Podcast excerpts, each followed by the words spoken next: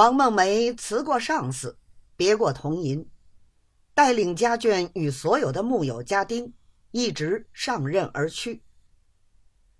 在路非止一日，将到玉山的头一天，先有红玉下去，便见本县书差前来迎接。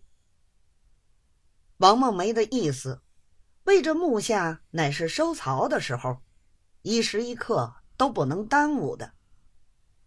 原想到的那一天就要接应，谁知道的晚了，已有上灯时分，把他急得暴跳如雷。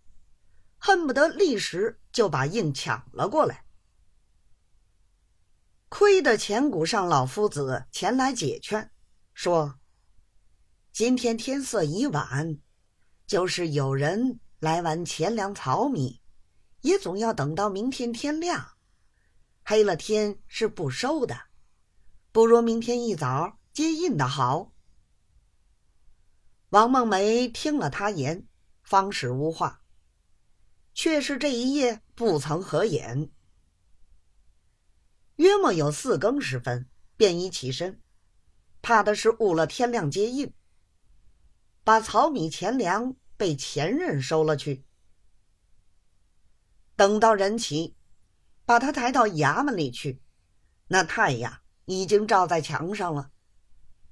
拜印之后，升做公案，便是典史参堂，书差叩贺。照例公事，话休续翻。且说他前任的县官，本是个进士出身，人是长厚一路，性情却极和平，唯于听断上稍欠明白些。因此上线甄别属员本内，就轻轻替他出了几句考语，说他是听断糊涂。南英民社，维系进士出身，文理尚优，请以教育归部全选。本章上去，那军机处拟旨的张景，向来是一字不易的，照着批了下来。省里先得电报，随后不闻到来。偏偏这王梦梅做了手脚，弄到此缺。王梦梅这边接应，那前任当日就把家眷搬出衙门，好让给新任进去。